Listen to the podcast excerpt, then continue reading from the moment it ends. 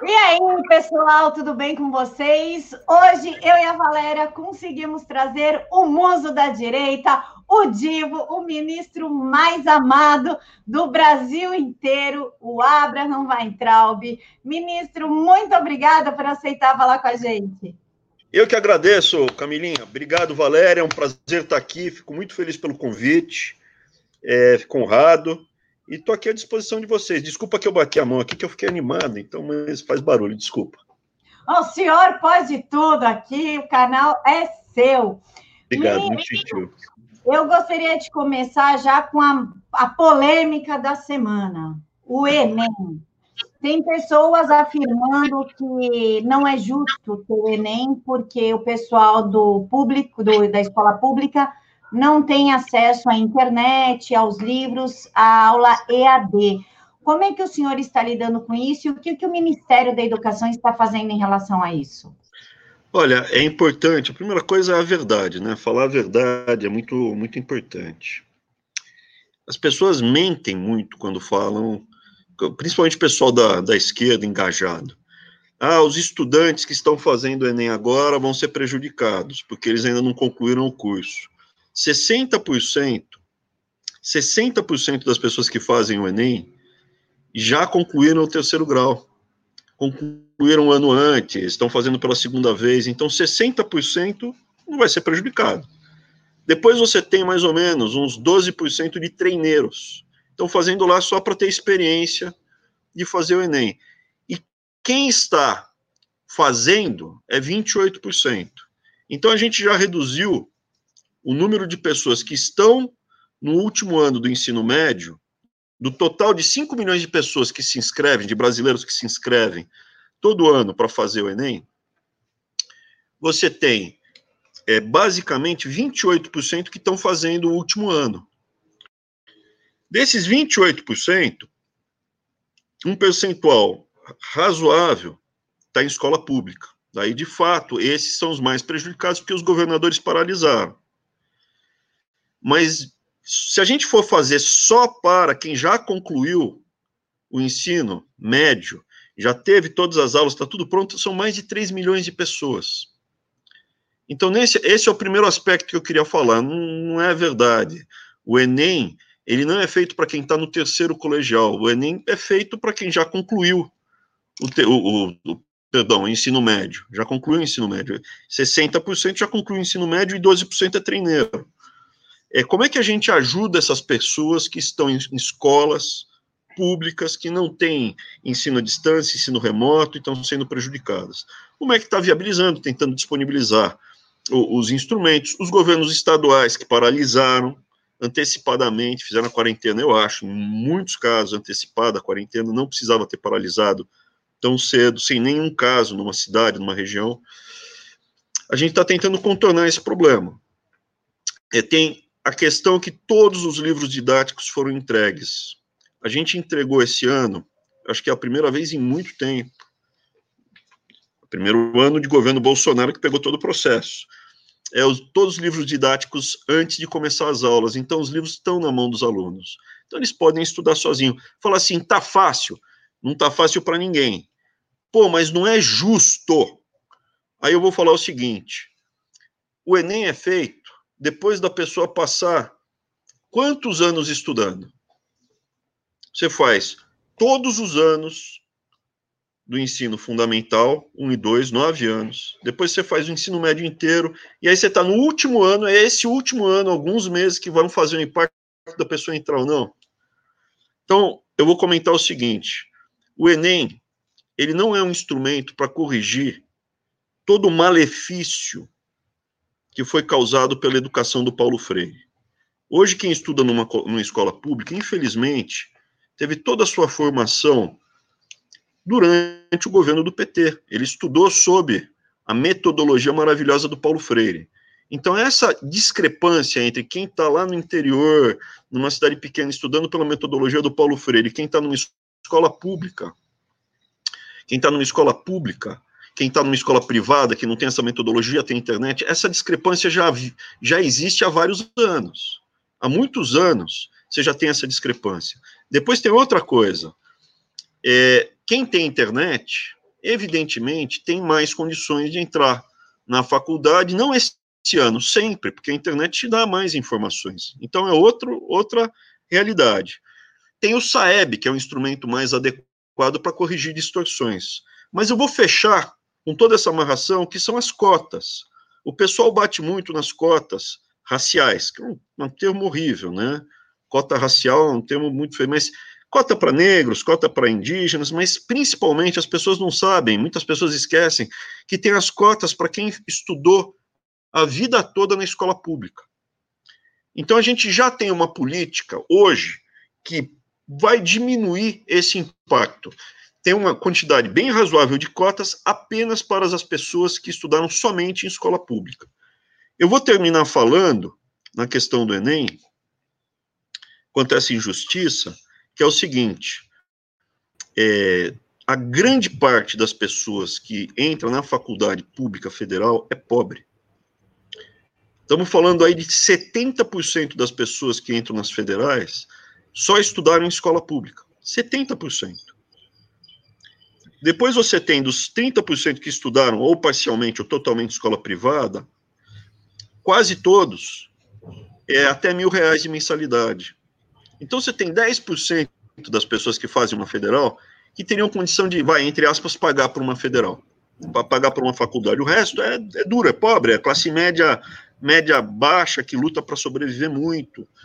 Se a gente não tiver o Enem, o que, que significa? A gente vai perder pelo menos seis meses a um ano. A gente vai perder uma geração inteira de profissionais.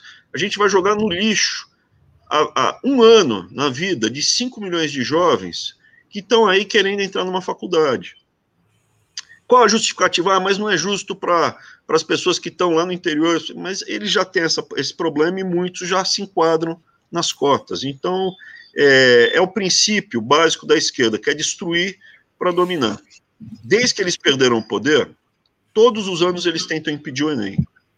Na época do Temer, eles invadiram as escolas e bagunçaram. Depois, no ano passado, ficaram o ano inteiro falando: ah, não vai ter Enem, colocando terror, não vai ter Enem, entraram na justiça, fizeram o diabo. Agora estão fazendo a mesma coisa, entrando na justiça, tentando impedir. E se o vírus piorar, ficar mais agressivo, começar a matar mais gente, a gente adia. Mas hoje não há razão para adiar. Hoje a perspectiva é que essa quarentena está chegando já no fim, o pico da doença, a gente está provavelmente no pico da doença, a Europa já está flexibilizando, a gente está uma ou duas semanas atrás da Europa, a gente vai flexibilizar em breve alguns, algumas cidades e estados, e isso eu te afirmo porque eu tenho controle pela EBSER. Eu sou responsável pelos hospitais universitários do Brasil. Eu tenho hospital em todo canto no Brasil. São 50 hospitais universitários que eu tenho. Eu, eu controlo.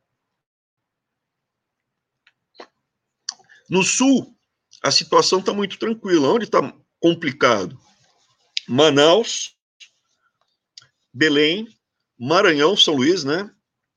Ceará e Pernambuco são os estados ali. E curiosamente, né, a expectativa inicial era que quando o coronavírus entrasse, é, seria no sul e sudeste as áreas mais afetadas. E onde está sendo mais agressivo esse vírus, que a gente ainda não sabe se ele, é, se ele é sintético, se ele foi feito em laboratório ou não, porque está muito esquisito, né? Ele deveria ser mais violento e mais eficaz na transmissão nas áreas mais frias e não nas áreas mais quentes.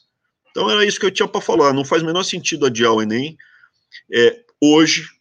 E se cai um meteoro no Brasil em outubro, obviamente a gente vai adiar. Os políticos de esquerda que estão pleiteando adiar o Enem estão sendo hipócritas porque eles não estão falando para adiar as eleições nem para cancelar o fundo eleitoral, né? E, e você tem o quê? Você tem no fundo eleitoral 2 bilhões de reais para as eleições que vão acontecer em outubro. Vamos fazer o seguinte: ah, eles não têm internet. Separa 500 milhões desses 2 bilhões e dá internet para todo mundo que é pobre, para ter internet em casa com aparelhinho, dá e sobra para fazer o Enem. Então, é, eu vejo hipocrisia. Quanto à volta às aulas, a gente já liberou 721 milhões de reais para as escolas do Brasil inteiro. São 105 que já obtiveram os recursos, 105 mil escolas que já obtiveram recursos para conseguir reforçar a compra de água sanitária, papel toalha, álcool gel e sabonete para quando as crianças, os jovens voltarem, estar tá bem higienizado e diminuir a transmissão. Então, assim, dependendo da cidade, tem cidades que não estão tendo caso, eu não tenho explicação por quê, mas tem cidades que não tem caso de coronavírus, tem regiões que os hospitais estão vazios, vazios. Tem locais que estão cheios. É, e é, nesses locais não tem por que ficar em quarentena mais um mês, dois meses. Tem que voltar e a gente vai fazer o nosso melhor possível. Falei demais? Fiquei falando muito? Me não, corta. Jamais, ministro. O SOS Adolescente deixou um recado para o senhor. Olá, querido. Ministro, sou técnico administrativo em UF e admiro seu trabalho conosco. Olhe seu direct no Instagram e do Arthur também. Siga os sinais. Fique com Deus sempre. Obrigado, viu? Muito obrigado pelo apoio. E para quem não sabe, Arthur é o meu irmão, né? Até de vez em quando ó, os jornais, os grandes jornais erram, bota a foto do meu irmão no meu lugar, troca, mas tudo bem. Tá, tá, tá em família.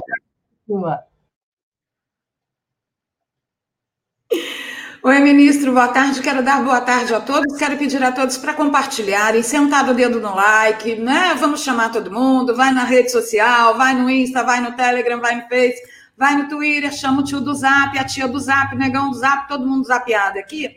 Muito obrigada a todos vocês do canal Valéria Bernardo que estão por aqui. Obrigada aos nossos apoiadores e patrocinadores.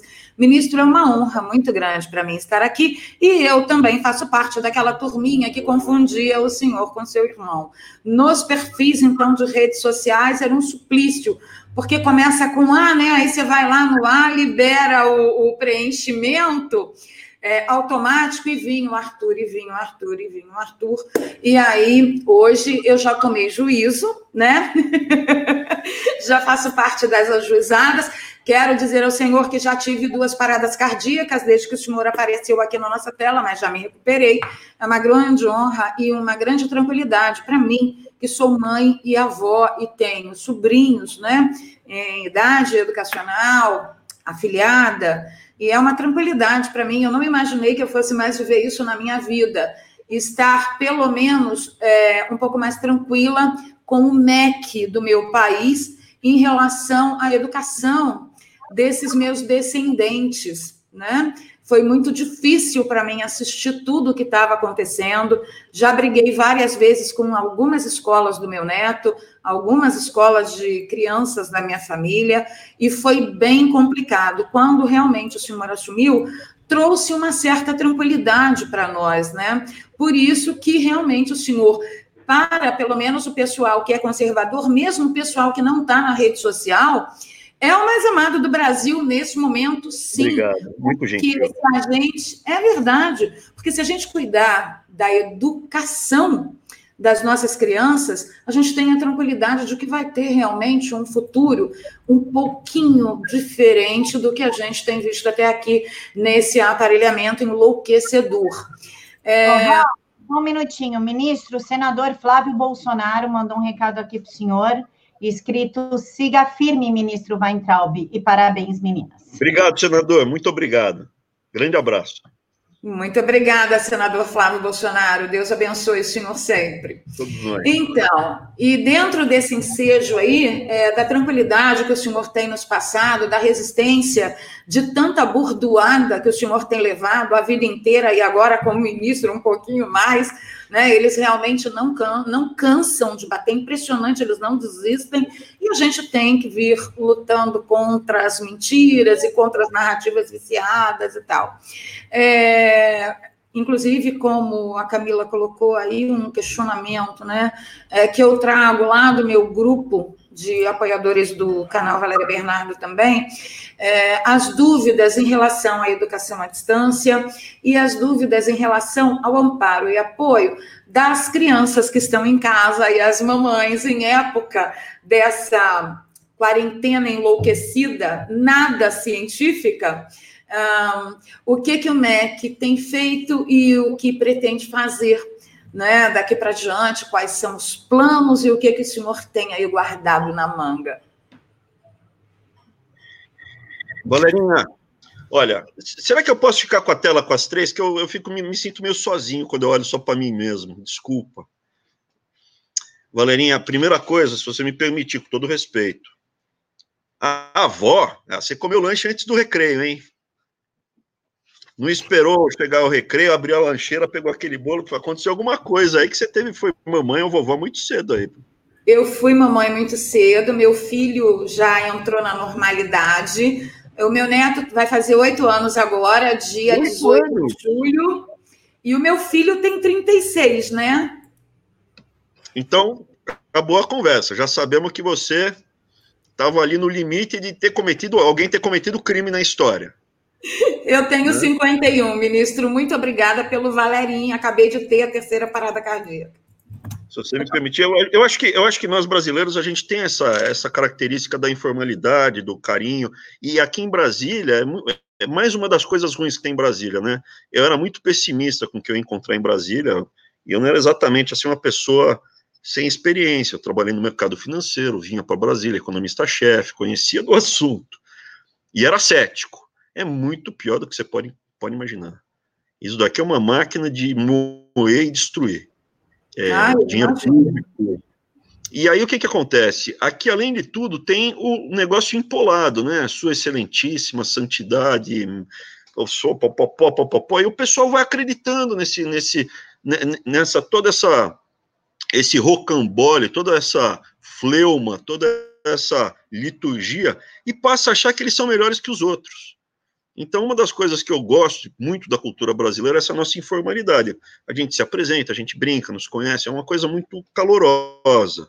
E quando é sério, a gente é sério também, não é que é sempre esculhambado. A gente brinca um pouco, a gente descontrai, mas depois vai para papo sério. E aqui eu sinto que há um certo formalismo é, é, pedante. E isso me incomoda aqui em Brasília. Mas deixa eu continuar, então. Por isso que eu brinco aqui, gosto de chamar, né? Se você não se incomodar, vou continuar te chamando de Valerinha, não tem problema não, né? De forma alguma, fique à vontade, eu entendo essa forma carinhosa, afinal de contas, somos latinos, temos nossas próprias características, e me, me honra muito que o senhor tenha imprimido esse tratamento a mim. Muito obrigada. Espera aí que eu vou ali ter o quarta, a quarta parada cardíaca e já volto. A segunda coisa é fácil de saber a diferença entre eu e meu irmão. É fácil. São dois irmãos, a gente é muito parecido, mas eu sou o mais bonito, ele é o mais inteligente. Pronto, é fácil. Mamãe sempre falava isso. Tô brincando. uh, terceiro ponto que você falou, a questão da educação. Eu, eu, é, um, é, um, é um detalhe, mas eu gostaria de insistir. Se a gente vê uma criança de três anos fazendo birra na rua, se atirando, batendo, mamãe, eu quero. Você pensa assim, que criança mal educada. Você vê uma criança que chega no lugar, não faz sujeira, sabe se comportar bem, lava a mão direito. Você fala, que criança bem educada. Quem educou essa criança, normalmente, 90% foi a família. E 90% das famílias são funcionais para educar. Tem um percentual de crianças que está em famílias disfuncionais. Aí a sociedade, isso é, nós todos, temos que corrigir essa criança ou resgatá-la corrigir quando não dá, vira um bandido e a gente daí vai corrigir ela aprendendo. Ou resgatar tentando ensinar ela e educá-la também. Mas o papel da escola, primordialmente, é ensinar a ler, escrever.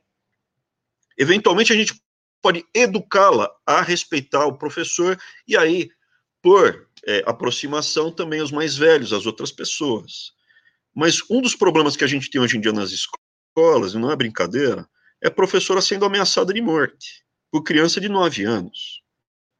Em grandes cidades, na escola pública, vai lá o enteado, geralmente é enteado de traficante, né? De 9 anos, 10 anos, 8 anos às vezes, e fala para a professora: olha, o bonde vai te pegar. Não fala assim comigo, não, que o bonde vai te pegar. Então, assim, aí a sociedade tem que pensar como é que eu educo essa criança. E não apenas ensino. Então, vem o projeto da Escola Cívico-Militar, que traz não só o ensino da matemática do português, mas também o resgate da cultura brasileira, nossos valores, que são valores judaico-cristãos ocidentais, principalmente, mas junto com a parte científica, que é a, ciência greco-romana. Do ponto de vista racional, nós somos greco-romanos pensamos como greco-romanos, como fazer conta, racionalizar o mundo científico, mas os nossos valores, eles são judaico-cristãos, baseados na Bíblia, no Velho e no Novo Testamento, principalmente. Quando a gente junta os dois, a gente tem os dois pilares da cultura ocidental. E é por isso que esses dois pilares, a ciência greco-romana e os valores judaico-cristãos representados aqui na Bíblia, Velho e Novo Testamento, são tão atacados pela esquerda. Se você pegar a esquerda, é um livro que só tem coisa ruim. A Bíblia não pode ser ensinada, é coisa ruim, errada, má. Por quê? Porque ela é um dos pilares do mundo ocidental, da cultura ocidental. E qual é o outro pilar? A ciência greco-romana. E aí você vê o ataque contínuo à ciência. Não, não é possível, lógico. Herbert Marcuse, que era um dos grandes ideólogos da escola de Frankfurt, que é o, no, que é o movimento mais agressivo, mais virulento da esquerda hoje em dia, que é o que está por trás do MTST, do MST. Você tem vários líderes de esquerda que são ligados à escola de Frankfurt, desses mais moderninhos, mais jovens, eles são todos de Frankfurt, não é? Tem o, tem o, o, o, o Gramsci, que é italiano, que é um pouco mais antigo, mas esse da escola de Frankfurt é o mais agressivo. E a escola de Frankfurt fala abertamente, Herbert Marcuse, a ciência é burguesa. Eu estou dentro de uma universidade dando aula, vem um aluno apavorado, entra, professor, na sala ao lado estão falando que a ciência é burguesa. professor, eu escutei que a matemática, os números são frios e a matemática está a serviço do imperialismo. A matemática está a serviço de quem sabe matemática estatística, quer tirar o pé da lama? Aprende matemática, aprende estatística, você vai ter muito mais condições de subir na vida do que quem não tem. A última, a pior de todas que eu tenho escutado mais recentemente é na discussão de gênero, que também é vinda de fora, da escola de Frankfurt, que é de gender, né, uma tradução porca, mal feita, de gender que traduziu-se para gênero, porque aqui no Brasil fica mais ridículo, porque é gênero, o que, que é? Gênero humano, só tem um gênero, gênero humano. Se você é do gênero humano, você pode ter duas possibilidades, Neandertal ou Sapiens. Acabou. Não tem 50 opções de gênero. E aí, eles vêm com esse negócio de gênero, você levanta a mão, mas com licença, existem, eu tenho todo o respeito pela, pela é, não opção, mas pela orientação sexual da pessoa, porque não é uma opção, a pessoa, às vezes, muitas vezes, nasce com aquela orientação, e a gente tem que respeitar a orientação sexual dessa pessoa. Inclusive, eu, particularmente, com a Roberta Coisa, eu chamaria de senhora. Minha senhora, pois não. A Rogéria, no passado, né, ela já faleceu, ela, ela falava, eu não sou Rogéria, eu sou Astolfo, né, ela até brincava, mas eu chamaria de senhora. Agora, continua sendo biologicamente X e Y. Biologicamente, o, DNA dela, e olha o termo, eu estou falando ela, o DNA dela é XY, é um DNA de macho. Ela socialmente pode ser tratada como uma mulher. Agora, biologicamente existe diferença física entre quem nasce XY e quem nasce XX, que é fêmea. Não só para o gênero humano, para todos os mamíferos é assim. Então, o que, que acontece? Você começa a mostrar os números, olha, quem nasce com diferente DNA, tal, tem diferentes aspectos. Ah, para com isso. A biologia é opressora. Ah, tá a biologia é opressora. Legal.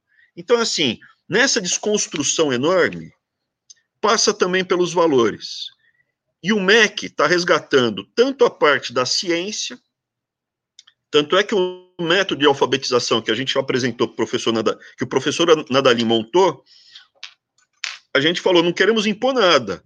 Simplesmente precisa ser um método científico que mostre cientificamente que tem impacto positivo na alfabetização. Por quê? Porque o método atual empregado no Brasil, atual não, que era empregado no Brasil até o ano passado, não é prevalentemente, não é científico. Pode trazer o que você quiser, mas tem que ter paper mostrando que é eficiente. Evidentemente, aí predomina o método fônico, né? É, e também a questão dos valores, porque em algumas regiões do Brasil, onde houve um esgarçamento muito grande da questão dos valores, a escola cívico-militar ela tem resultado muito positivo. Juntando os dois, além de toda a reformulação do material didático, material paradidático, Isso é, o livro didático a gente está limpando. Tinha muita sujeira no livro didático, coisa feia mesmo. Estamos limpando. Dá para cancelar tudo de uma vez? Não, porque são contratos. Os livros valem por três anos. Então a gente vai limpando, tirando o pior. Limpa, limpa, limpa, limpa. Então esse ano, os pais que já receberam material, pode ver, não tem nada horroroso mais. Ainda não está do jeito que a gente quer, mas não tem nada horroroso. Ano que vem vai melhorar, o outro ano melhorar mais ainda. Então estamos limpando o material didático. Nessa época de, de, de, nessa época de pandemia, vamos aproveitar não somente para lançar todos os programas, o Nadalim já está lançando aqui no MEC, ele já lançou Conta para mim, já lançou é, técnicas de alfabetização, inclusive está sendo um sucesso, já teve mais de um milhão de acessos no, no, no MEC, no, chamava MEC, o programa de alfabetização que ensina qualquer adulto como alfabetizar uma criança. E tudo isso vai ficar.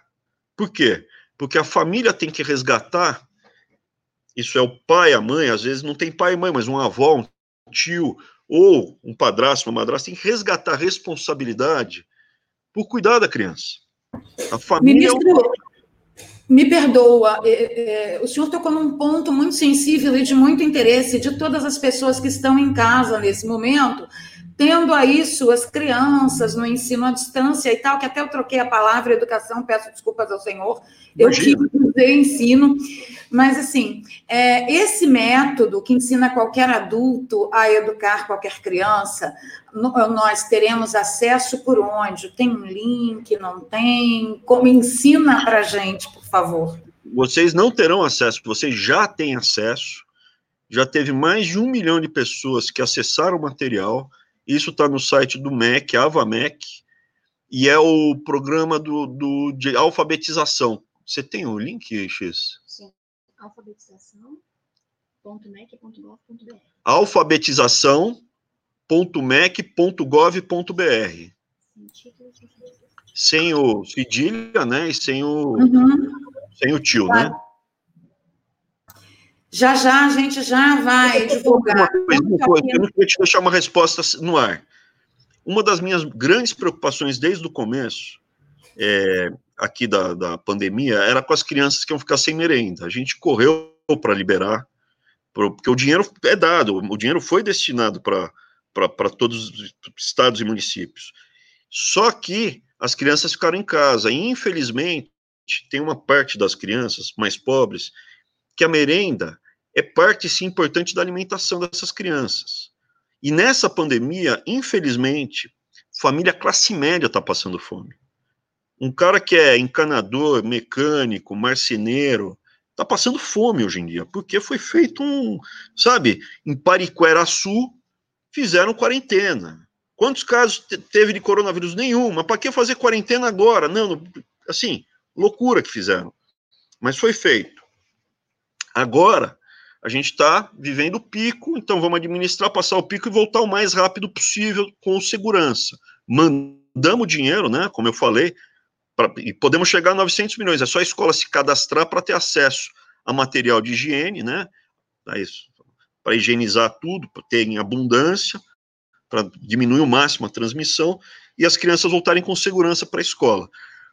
É, mas o que, que acontece? A merenda foi uma, uma grande preocupação, então não é só o material de apoio didático que a gente está subindo, em breve tá, a gente está soltando material do Conta para mim, de historinhas, leitura. Entra no site do MEC, através até mesmo do meu tweet, tem várias pistas que a gente vai deixando lá, mas, mas do MEC tem. E aí, é, o Spotify também, né? Então tem, é, entra lá e você vai ter acesso a muitas coisas, mas uma das coisas que mais me deixou, deixou chateado é o fato de como foi feito de uma forma muito atabalhoada essa quarentena, as crianças estão sem comida, né? Agora já está liberado, as crianças já estão recebendo é, ou em dinheiro, quando o recurso é estadual municipal, ou, ou, granel, né? Ou em físico. Então pode receber um saco de arroz, feijão, lata de sardinha, lata de óleo. Então tá, agora está um pouco melhor, mas a situação ainda está muito crítica, tá? Então respondi tudo, acho que eu respondi tudo, né? Sim, sim. Menino, é, o senhor fala em ideologia de gênero, é, porque gênero importa, é um livro que eu vou mandar para o senhor Obrigado. Para o seu gabinete, depois o senhor me dá o endereço certinho. Eu já acabei de falar com o editor, o editor faz questão de mandar esse livro para o senhor, tá? Vou enviar para o senhor. E a Brenda perguntou o Enseja, se vai ter o Enseja este ano. E o Yuri diz o seguinte: ministro, boa tarde, parabéns pelo trabalho. Sou médico e gostaria de saber sobre as provas para as resi residências médicas, se estarão mantidas para este ano e como será feito para a recuperação dos estudos dos residentes este ano. Vamos lá. É, tem muita gente aproveitar, então, para falar de outras coisas. A gente me pergunta do SISU, do INSEJA, está tudo mantido. Tudo está mantido. Semana que vem a gente vai soltar os prazos de quando vai ser Enseja, Sisu, todos eles.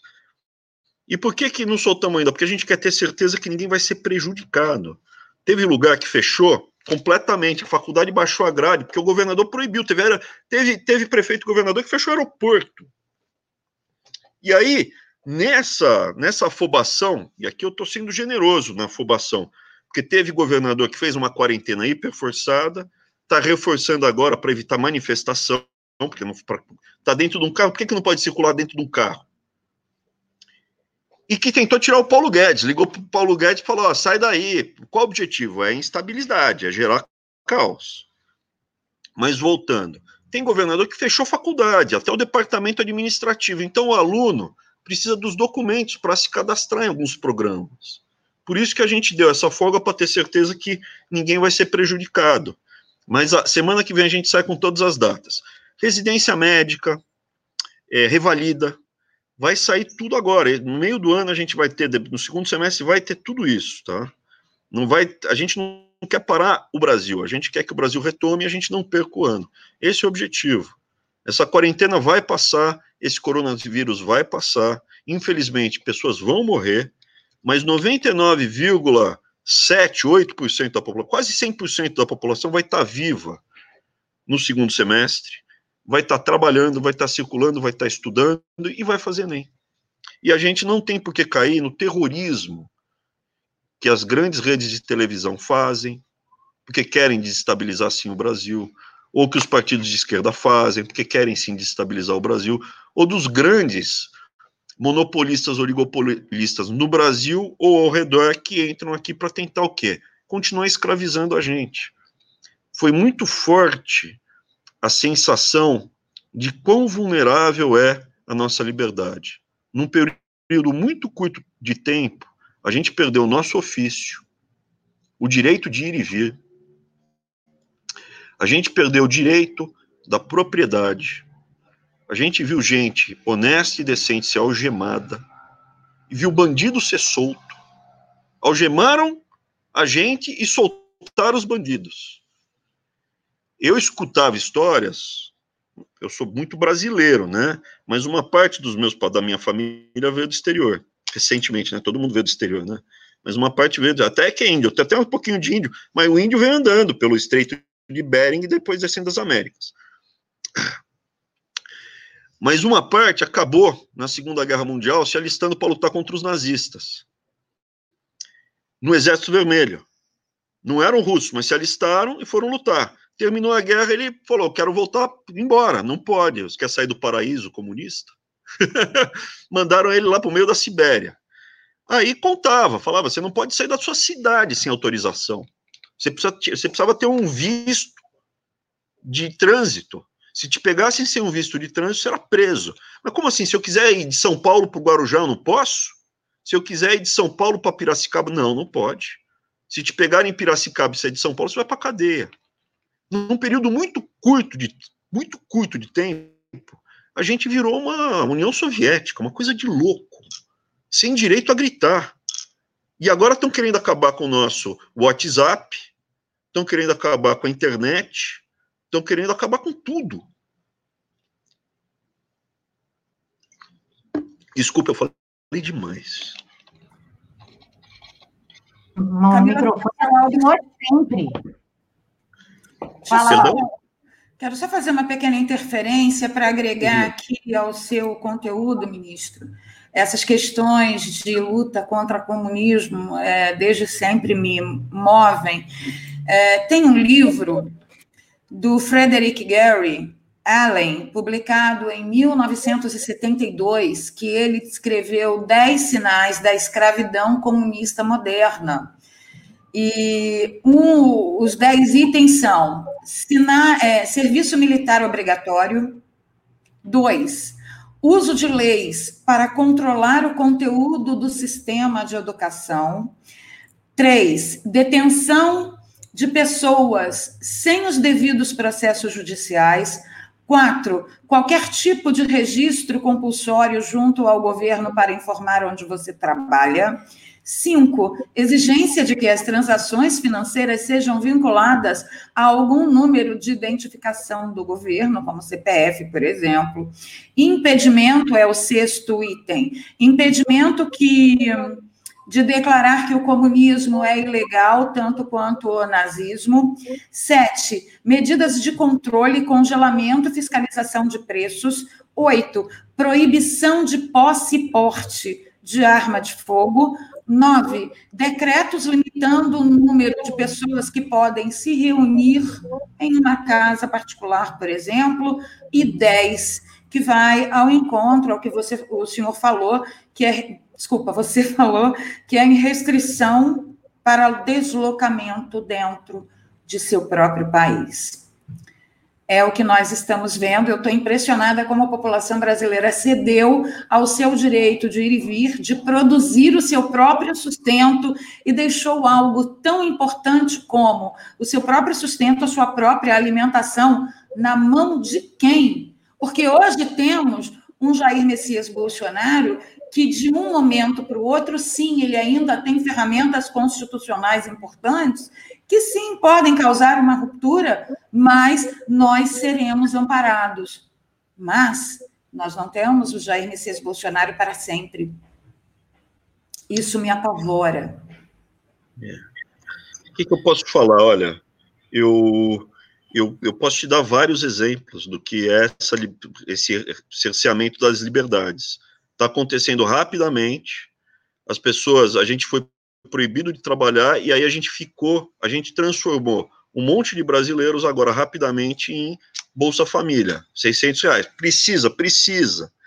Mas acabar com o ofício de uma pessoa é acabar com a sua própria natureza. Então você é, é, foi um movimento muito violento feito pelos estados e municípios, muito violento.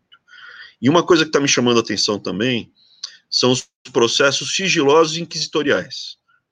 Tem gente sendo processada hoje em dia que você não pode mais ter acesso a, sobre o que está sendo investigado. E aqui eu vou restringir a minha crítica porque eu sou um ministro e faço parte do Poder Executivo.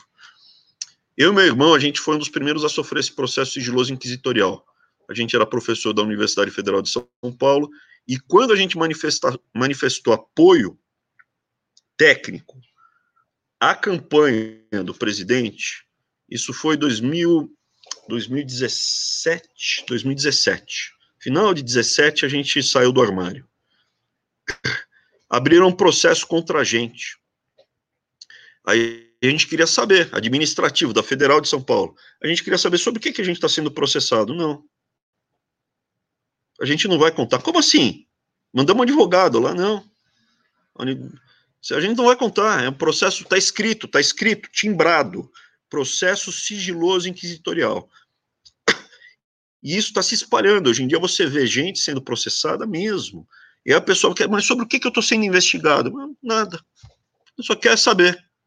Então, isso está me deixando bem preocupado. Não só isso, né? É o que você comentou: ofício, circulação, não poder ter posse de arma. Eu vi uma cena que me chocou muito. Era um senhor trabalhando no Piauí, estado governado por um petista, ele estava trabalhando dentro da propriedade privada dele, numa loja. A polícia entrou e ele foi algemado nas costas. E ele começou a sofrer um ataque epilético, nervoso, evidentemente, desencadeou, e deixaram ele estribuchando no chão, podia sufocar, porque começa, né, da língua, etc. Aquilo, aquilo é de uma violência. E o governador, para reforçar, ainda falou: e eu vou entrar na, nas casas das pessoas, se eu, se eu quiser. Então, assim, é, a questão das armas, de fato, não é para segurança pessoal, não. É para a gente não virar escravo. A gente precisa ter arma para não virar escravo. Aquele senhor que foi barbarizado, se ele tivesse armado, talvez naquele momento não tivessem feito aquela loucura com ele.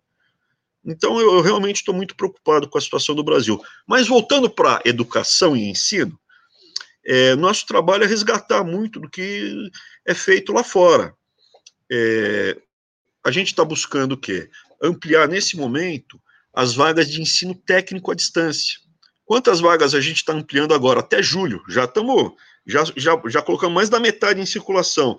Mais de 120 mil vagas a mais de ensino à distância técnico. Então a pessoa está em casa, se tiver internet, ela pode se cadastrar, entrar, ver o Instituto Federal mais próximo para fazer um curso técnico nesse período que ele está fora. E isso daí é uma oportunidade. É, esses cursos aí técnicos vão desde desenvolvedor de jogos até é, técnico em logística. Então, é aproveitar esse período que a gente está preso em casa, literalmente preso em casa, e existem dúvidas, até científicas, da eficiência de deixar preso, eu, eu, eu questiono, é muito novo, né? Mas é aproveitar esse período e fazer um curso à distância no Instituto Técnico Federal. Ministro, é, eu sei que o horário do senhor está bem apertado, então eu, a última pergunta que eu vou fazer é da Roseli. Caro ministro, agradeço por seu trabalho. Como desesquerdizar o MEC em definitivo? Será possível? Sabemos que ainda há uma contaminação, apesar de seu excelente trabalho e do professor Nadalim. Um abraço. Não, não é possível. A gente não vai desesquerdizar o MEC. Isso daqui é uma luta eterna. O preço da liberdade é eterna vigilância. Desde quando o ser humano tem a percepção individual do cidadão, eu, indivíduo, família, tem gente que luta pela sua liberdade e a dos seus filhos, existe do outro lado gente querendo escravizar. A percepção inicial do cidadão livre, que vai lutar pela liberdade dele e do, da sua família, começa, eu acho, de uma forma muito clara na Grécia. Você, para ser cidadão, você tinha que segurar o escudo e a lança. E juntos lutar contra quem quer escravizar sua família. Tanto é que você pode ver todo regime escravocrata, o escravo não tem direito a ter uma família. Porque quando ele tem uma família, você aceita a sua escravidão. Mas você não quer a escravidão para seus filhos e netos. Então, Zé de Seu, escangalhou com a minha vida? Escangalhou. Escangalhou. Essa tigrada toda, o Lula escangalhou com a vida. Escangalhou. Agora, quando eu começo a ver. Quando eu começo a ver a geração deles sendo nutrida e preparada para escravizar a geração dos Weintraub, a próxima, meus filhos e netos, ah, não. Agora não. Chega, bonitão. Estamos aqui agora para conversar sério. Então, a gente não vai desesquerdizar, limpar tudo. A gente é o ponto de inflexão. Nós somos o ponto de inflexão. E para continuar na trilha pela liberdade, a gente precisa trazer mais militantes para o embate. Eu sou um cidadão no sentido grego mesmo. Eu saí da minha cidade, eu saí da minha casa, trouxe a minha família, eu estou aqui lutando. Mas eu não vou ficar aqui para sempre. Precisa ter outra pessoa para me substituir. O Nadalim também. É um sacrifício pessoal gigantesco que a gente está fazendo quantidade de processos. Eu sou o cara que mais recebeu processo na história do executivo. Eu tô com 92, eu tinha, recebi 92 processos na minha pessoa física. Ganhei quase todos, eu tenho quatro ainda que estão abertos aí. Mas eles não param de me ameaçar, me ameaçar de morte. Vocês conhecem o episódio de Santarém que fizeram com a minha família? E aí a imprensa vagabunda coloca: são manifestantes não eram manifestantes, eram militantes. A população local me secou para me proteger deles. Uma coisa organizada por uma ONG. Alguns deles depois foram presos porque estavam envolvidos na queima de floresta, na cidade de Santarém. Quando é com eles, cidadão normal, sem envolvimento, vai lá falar: ah, eu sou contra. Aí é um militante, é um miliciano, é um violento, Então, quando estou lá com a minha família, vem para cima, tinha gente me ameaçando mesmo, ameaçando que ia me quebrar. A população me cercou para me proteger, população local. Então, assim, o que, que é a minha resposta? Eu acho que o maior trabalho que, o, que as pessoas que estão aqui no MEC hoje, que desembarcaram aqui para lutar pela liberdade, é ser o ponto de inflexão. A gente está precisando que venham mais, venha a próxima leva. A gente não quer ficar aqui para sempre, a gente quer voltar para as nossas casas e tocar as nossas vidas. Não sou, não sou um profissional, um político, eu sou um cidadão que veio lutar com meu escudo, a minha lança pela liberdade, mas eu preciso de mais gente junto comigo, porque eu sozinho, perguntaram, o Xerxes perguntou, e esses espartanos, como é que é esse negócio? Parece que eles são os melhores guerreiros do mundo. A resposta foi: um sozinho é igual a qualquer guerreiro nosso. O problema é quando eles estão juntos, porque um protege o outro. Então eu preciso, a gente precisa estar junto, juntos na Paulista. Eles não pegam a gente juntos aqui na esplanada, eles não vão pegar a gente, sozinho eles estão me pegando. Eu sou alvo de todo, todos os poderosos. E aqui no MEC não é só comunista que eu enfrento. Você pode ver, tem um, um, político grande lá no Congresso que me odeia. Por que, que ele me odeia? Porque eu não deixei ele fazer as coisas que queria fazer. Eu aqui no MEC, eu tenho que enfrentar desde a corrupção na merenda, velha de guerra, os ideólogos e os grandes oligopolistas que querem o quê? Fazer negócio na educação, no ensino, as ONGs, as fundações que ganharam. Olha, esse pessoal que vem, essas madamas, que vem com aqueles colazinhos de pérola, assim, não, porque todos juntos pela educação maravilhosa das crianças. O nome da ONG é essa, da fundação é essa. Você vai ver quanto eles ganham de estado, de município, governo federal, de tudo quanto é tetra que você possa imaginar. Então, assim, tem muita gente que olha para cá para fazer o novo campeão nacional do ensino. Querem fazer um conglomerado financeiro, um conglomerado empresarial para cuidar do ensino superior. Tem bancada aqui no Congresso, eu estou apontando para onde é estão as coisas. Tem bancada aqui no Congresso é, desse, desse grande monopolista brasileiro, cara, né? Ele é global, né? Ele é, opera no mundo inteiro. Ele tem uma bancada aqui no Congresso e luta abertamente pelos interesses dele, particulares.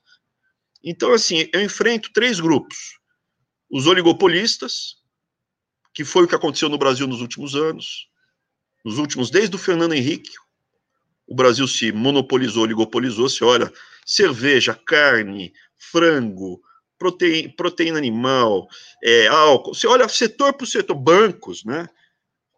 Hoje o número, chocolate, o número de concorrentes hoje é muito menor que era no passado. E o monopolista ele consegue repassar para o consumidor uh, todo o aumento de impostos, ineficiência. Então, o monopolista, o oligopolista lucrou nesse período. Quem se lascou foi a classe média. Que a classe média, quando ela vai sendo esmagada pela ineficiência das estruturas que foram criadas com a nova república, com a Constituição de 88, ela vai sendo esmagada. Hoje em dia é muito mais difícil ser um marceneiro, ter uma oficina mecânica, ter uma padaria, ter uma pizzaria, ter uma pequena loja, ter um pequeno negócio. Se você não tem um monopólio, um oligopólio para chamar de seu, você está lascado. E é isso que é o resultado da nova república: corrupção, baixo crescimento, sofrimento e privilégios. E eu acho que a, nós somos o ponto de inflexão, nós acordamos e precisa vir mais gente, porque eu não vou ficar aqui para sempre, eu não vou aguentar ficar aqui para sempre. Eu aguento um certo tempo a porradaria. Camila, é, você pulou o superchat aí do nosso querido apoiador de sempre e moderador Diego Zoazo. Diego pergunta ao senhor, ministro, por favor, como última pergunta, a gente sabe que o senhor já está dando hora extra aqui para nós. É um prazer falar com vocês, meninas. É um prazer enorme. Simpatia de vocês duas. Muito obrigada. É verdade. É, o Duazo, ele pergunta se tem realmente algum planejamento futuro de homeschooling, a gente pode ter alguma esperança? A, a MP está lá no, no palácio, o presidente está para assinar. Tá prontinho. Eu e a Damares estamos brigando para sair. Aí tem a burocracia que fica lá, agora faltou, agora está faltando o, o, a firma do Papa. Daí a gente volta com a firma reconhecida do Papa. Daí fala, mas é do João Paulo II. Pô, mas João Paulo II já morreu, pô.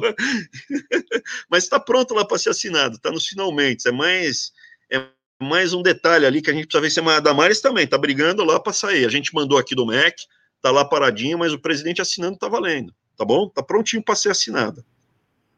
Combinado, muito obrigada, Diego. Obrigada aí pelo apoio, pelo patrocínio de sempre. É, ministro, estou esperando meus vintão, né? Que o senhor sabe que aqui a gente só funciona prazer, na base do vintão por mês, todo mês, por favor. E o que o senhor precisar aí de nós para pressionar quem seja de direito, é só o senhor passar o zap, né? No gabinete do ódio, o gabinete dos crachás, blogueiro, tudo Estamos à sua disposição e muito obrigada. Sabe que o pessoal acha que tem um gabinete do ódio mesmo? Eles acham que tem uma central aqui que fica é. fazendo um monte de robô. Tem um pessoal louco.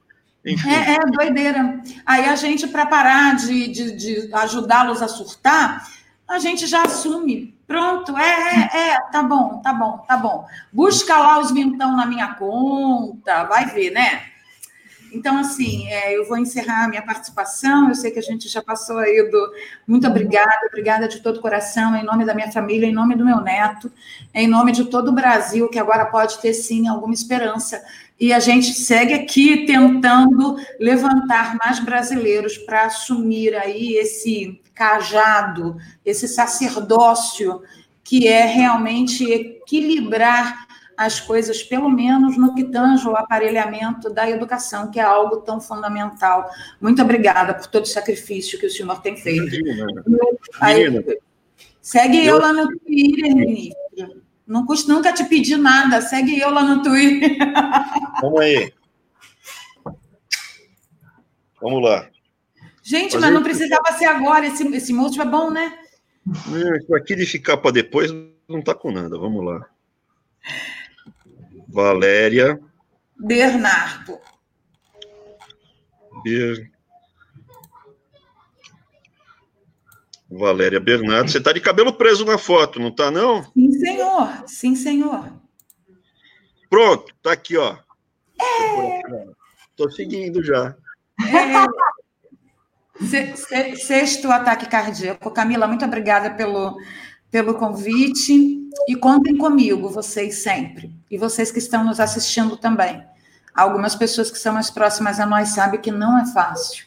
Se existisse esse tal gabinete do ódio que garantisse 20 mil reais na nossa conta, todos os meses, certamente nós conseguiríamos muito mais do que estamos aqui catando, né, quebrando pedra, conseguimos. Então, conte conosco. Muito obrigada. Com Deus, meninas. Desculpa, Camila. Eu quero, Imagina, eu quero agradecer ao senhor em nome dos blogueiros de crachá, em nome que, né, eu sou representante aqui, que eu já saí em tudo, tá? Então eu posso. Em nome dos blogueiros de crachá, do gabinete do ódio, da facção do ódio e dos vintão, né, que somos nós os robôs que recebemos 20 mil por mês.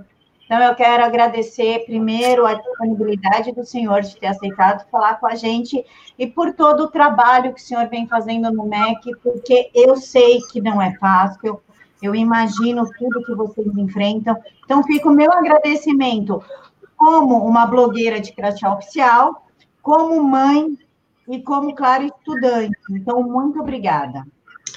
Meninas, eu que agradeço. É um prazer vocês são duas simpatias, verdade. E que mais? Fiquem com Deus. Obrigado, viu? Tchau, tchau.